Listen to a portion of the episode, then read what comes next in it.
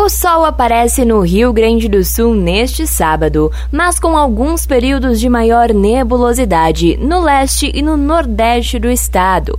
Existe possibilidade de chuva isolada e passageira nessas regiões, especialmente na Serra e no litoral norte.